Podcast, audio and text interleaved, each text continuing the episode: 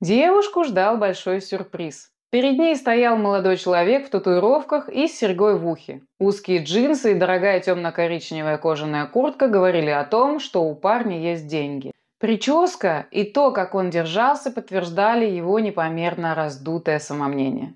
Внимательно изучив лицо, Анита пришла к выводу, что красавцем новичка не назовешь.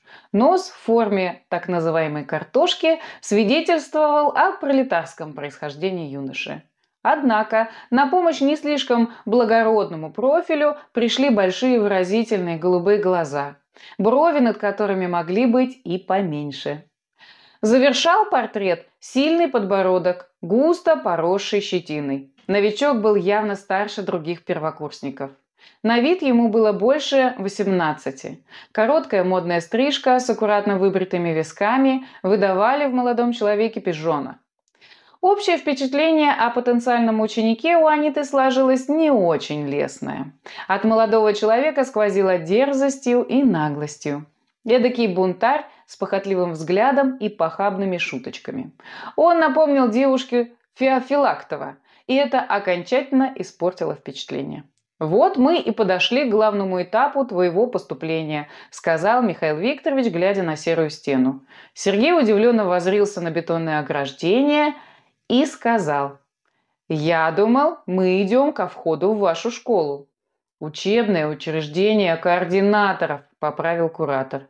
«И что мне с этим делать?» Кивнув на стену, спросил Сергей. Михаил Викторович повернулся к молодому человеку и спросил, «На что вы способны ради денег?» «Ну, все зависит от их количества», – пожав плечами, ответил Сергей. «Миллион наличными просто так на дороге не валяется», – поддразнил куратор.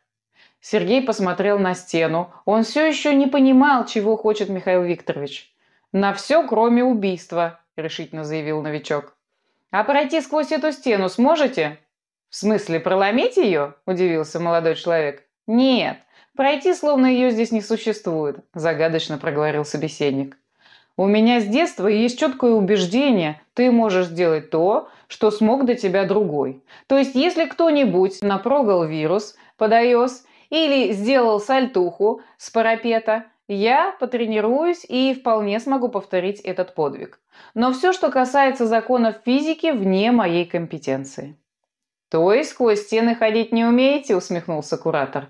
«Все зависит от материала», – начал выкручиваться Сергей. «Через картонные или бумажные вполне умею. Даже гипсокартоновые преодолею при желании, но бетон